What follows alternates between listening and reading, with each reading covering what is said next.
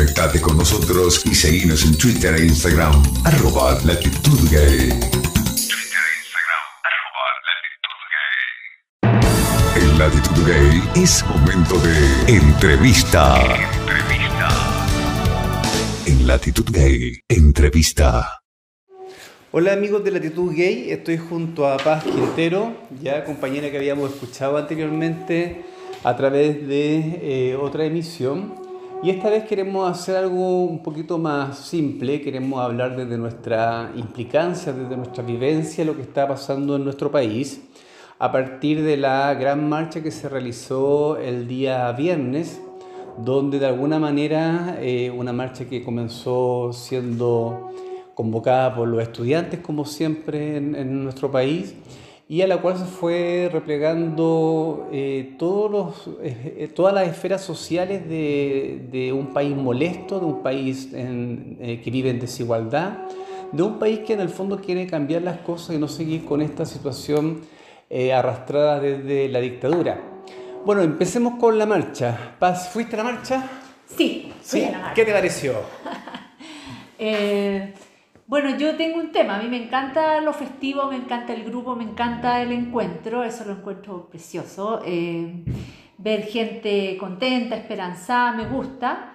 También me enojo cuando llegan los vándalos y discuto con ellos y los paro y ellos se enojan y yo me enojo, pero en general es necesario y, y además es válido que se expresen todas las miradas acá, no nos podemos poner a, a restringir al final.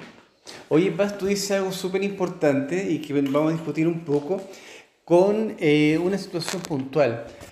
Eh, con cierta criminalización que se ha hecho sobre esta marcha, sabemos que los medios, de, los medios nacionales son medios de derecha y que eh, de alguna manera trataron de criminalizar la, la la, la situación que, nos, que, estábamos viviendo antes, para posteriormente todos sumarse a la marcha. Pues ahora la marcha es de todos. O sea, esta es la única marcha, que salía por ahí un meme donde Piñera es capaz de robarse la marcha contra Piñera. ¿Qué te parece sobre el, el, tema de la criminalización que se empezó a dar en esta marcha y posteriormente la criminalización que el Estado comenzó a, eh, a presentar durante el transcurso de esta manifestación y posterior a la marcha también? Bueno, yo creo que el tema de criminalizar los movimientos sociales viene de años, no es nuevo, no es, no, para variar un poco no lo inventó Piñera, eh, viene de mucho tiempo esto de criminalizar, siempre son los criminales, los malos, los... Eh, y no, pues aquí se ve que no, que no, es, no somos criminales los que salimos a la calle, no somos vándalos, somos gente que quiere expresar su molestia, una molestia que viene eh, hace ya mucho tiempo. Eh, y creo que no les va a servir, una vez más, esta estrategia no les va a servir porque cada día vamos mostrando más que son marchas pacíficas, que tenemos inteligencia para poner nuestras quejas en la mesa eh, y que hay una base. Eh, hay una base, hay una desigualdad gigantesca, hay una molestia, hay un robo, hay corrupción. Entonces, eso, eso es lo criminal, no ir a una marcha. Oye, Paz, bueno, eh, en este, frente a toda esta situación, Piñera un poco sobrepasado, eh, saca a los militares a la calle bajo el estado de emergencia y posteriormente, a mi juicio, yo no sé cómo tú lo observas, a mi juicio se produce lo, lo peor que podía pasar en democracia, que es una fractura. ¿ya? Hay una fractura cuando nosotros estamos perdiendo nuestros derechos, cuando empezamos a eh, a tener toques de queda de alguna manera. Y cuando empezamos también a, enterarnos de cómo el ejército de Chile y carabineros de Chile y las otras policías comienzan a de alguna manera torturar, eh, comienzan a violentar, comienzan a, cometer atropello a los derechos humanos que habíamos visto en dictadura y, que a lo mejor ya eh, en democracia se habían presentado, pero no de una manera tan, tan grotesca como la que estamos viendo hoy. O sea, eh, eh, yo, creo que estamos en un país donde las Fuerzas Armadas no están con el pueblo ni con su pueblo y de alguna manera están, es una fuerza, son unas Fuerzas Armadas enfermas. ¿Cuál ha sido tu opinión sobre eso? ¿O cómo lo has visto tú, Paz? Mira, em, yo tengo 56, entonces ya estoy más vieja y yo he conversado con los cabros que están, los militares que están cerca del metro, cerca de mi... Cuando he ido a la marcha me he puesto a conversar con ellos, eh, a decirles, oye, ustedes los están utilizando, son carne cañón, etc. Y la verdad es que veo gente que está tratando de racionalizar y explicar el por qué ellos tienen que estar ahí eh, y en ese momento son capaces de dar sus razones. La otra vez un militar me decía, yo, yo señora la voy a defender a usted si es necesario, voy a defender al que tenga que defender, un poco explicando eh, su quehacer. Y claro, uno ahí empatiza con ellos, eh, pero una anécdota, había un militar que me dice, oye, hace una semana se murió mi abuelita, mi abuelita tenía un sueldo de porquería y ella nos mantenía todo, yo no tengo ni papá ni mamá, o sea, son seres humanos con historias humanas muy terribles también muchas veces. Eh, pero claro, por otro lado se nos muestra el lado oscuro de estas organizaciones, que, donde vemos maltrato, vemos violencia, vemos eh, personas que han sido violadas, etc. Entonces ahí, pucha, de nuevo, este, en realidad hay una fractura y creo que esta fractura la tenemos todos porque mm, hay momentos en que ellos de verdad sirven para proteger y hay otros momentos en que sirven para dañar. Sí. Oye, Paz, bueno, cada vez nos hemos ido enterando de estos atropellos que, que, se, han, que se han presentado y lamentablemente, si bien hay una sociedad eh, que está mirando, que ya perdió el miedo, que es lo más importante de todo, y esto comenzó en Santiago, pero ahora lo vemos presente en todo Chile. Sin embargo, hoy estamos viendo secuestros de medianoche, estamos viendo tortura, estamos viendo eh, situaciones eh, que, que, uno, uno a veces le cuesta poder procesarlas. O sea, ponte tú, no sé, por un chico que es violado y penetrado por un instrumento de palo en una, en una comisaría y posteriormente amenazado. Entonces, eh, bueno, la población LGTBI ha sufrido harto en torno a esto, ya sobre todo la población trans, la población trans en Santiago. Sin embargo, no quiero focalizarme solamente en nuestra población, puesto que Chile ha sufrido, ya ha sufrido y están apareciendo los miedos. Nosotros como profesionales de la salud mental, ¿qué podemos sugerir frente a esto que está, que está pasando? Porque eh, esto está comenzando y sabemos perfectamente que frente a una situación traumática, eh, a meses posteriores se, se comienzan a evidenciar la, sintomatología. Ahora, hoy no significa que no esté presente. ¿Cómo podemos dar algunos mensajillos o mensajes para, para poder revisar esto, esto que está pasando? y aliviar un poquito el dolor y la angustia que se vive en cada domicilio. Yo creo que primero desde la medicina esto, muchos de estos casos deben ser a la larga categorizados como estrés agudo o estrés postraumático, en el sentido de que estas son muchas de las personas, como lo que tú acabas de describir, por ejemplo, una violación o el ser testigo de una situación de ese, de ese nivel de traumatismo, eh, se considera un estrés absolutamente fuera de los parámetros habituales, entonces eh, corresponde en estos casos plantearlo como un elemento más de un posible estrés postraumático. Si, si a eso se le suma que esa persona X tenga, no sé, trastornos del sueño, eh, flashback, eh, conductas evitativas intensas, etc., con mayor razón corresponde plantear ese diagnóstico. a mí me ha tocado ver en estos días niños que tenían su patología X de base por la cual consultaban conmigo, eh, pero que además se les suma esto y al preguntarle lo que más describen es miedo, eh, unas fantasías muy terribles como de que vayan a matar a mis papás, sin que sus papás sean dirigentes ni nada, pero le tienen temor, o sea, le tienen temor a la bala loca, temor a que lleguen los militares, temor a que llegue la turba y ataque mi casa. Eh, temores que están en gran parte alimentados por la realidad, pero también alimentados por el exceso de repente información que se da tan cruda, tanto a través de las redes sociales como de los medios de comunicación formales.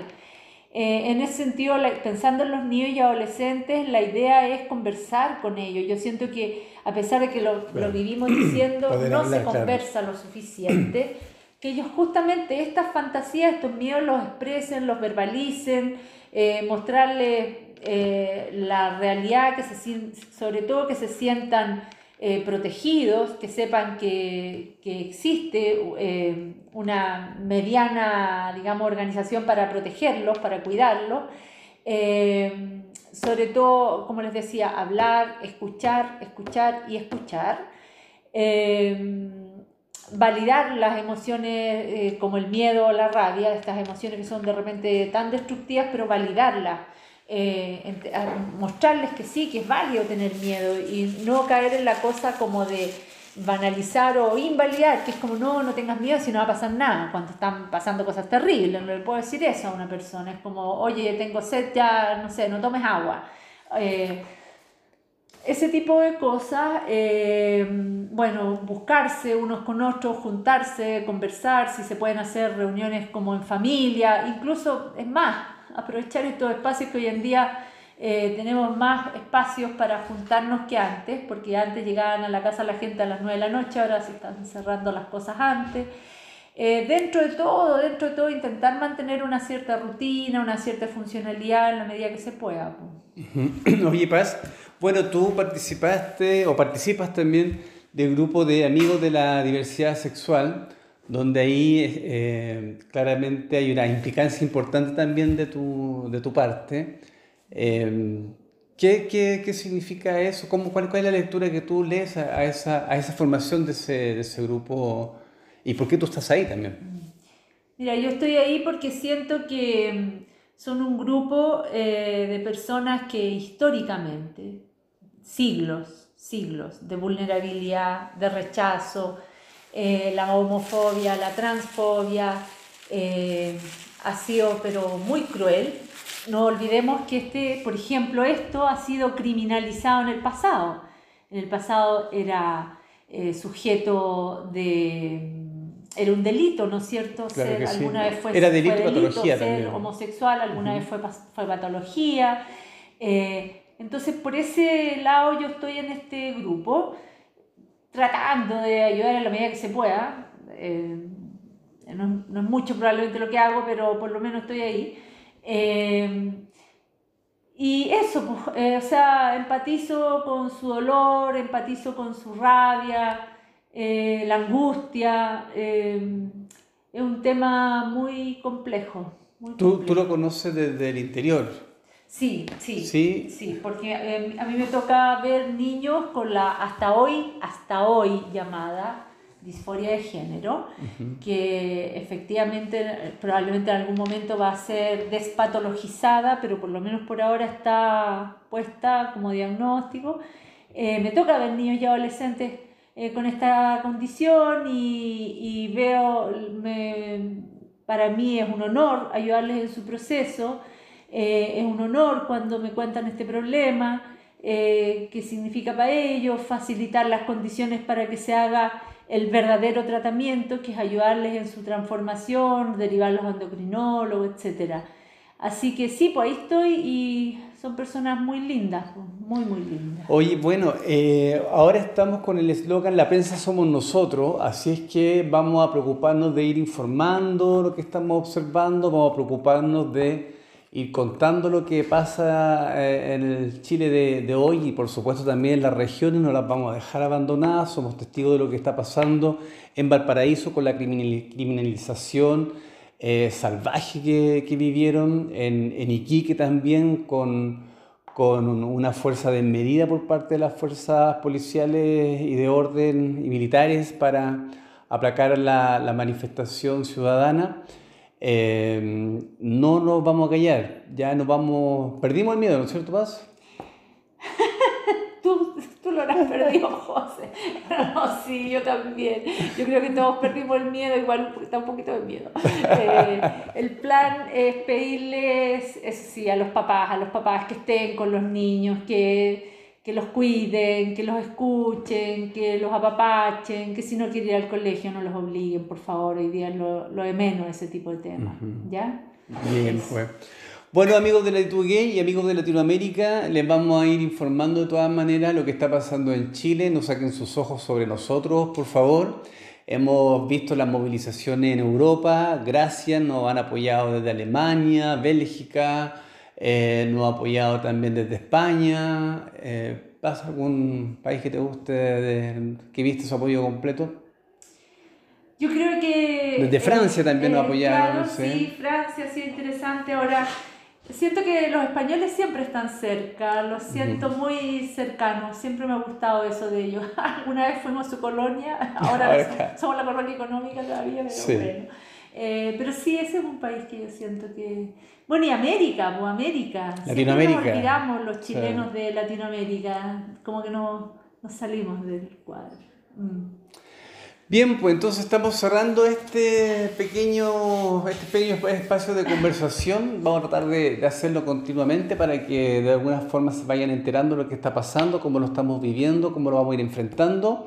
Eh, hoy llega la ONU a Chile, así que también es un paso importante para nosotros para terminar con los crímenes de derechos humanos. Mañana estamos todos convocados a la moneda, así que una gran marcha que se va, empieza a las 6 parece, si no me equivoco.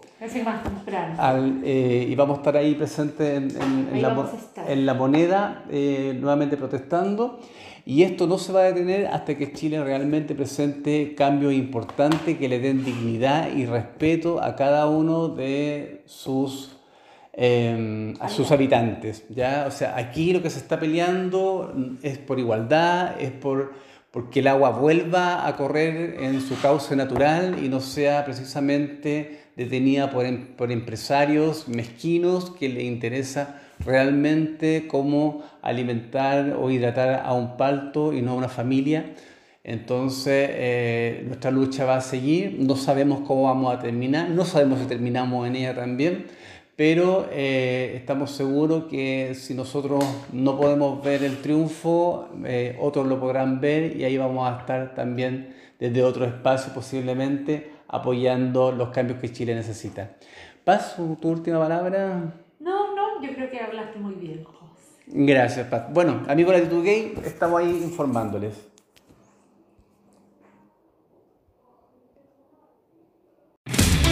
Toda la actualidad LGTB también la encontrás en www.latitudgay.wordpress.com.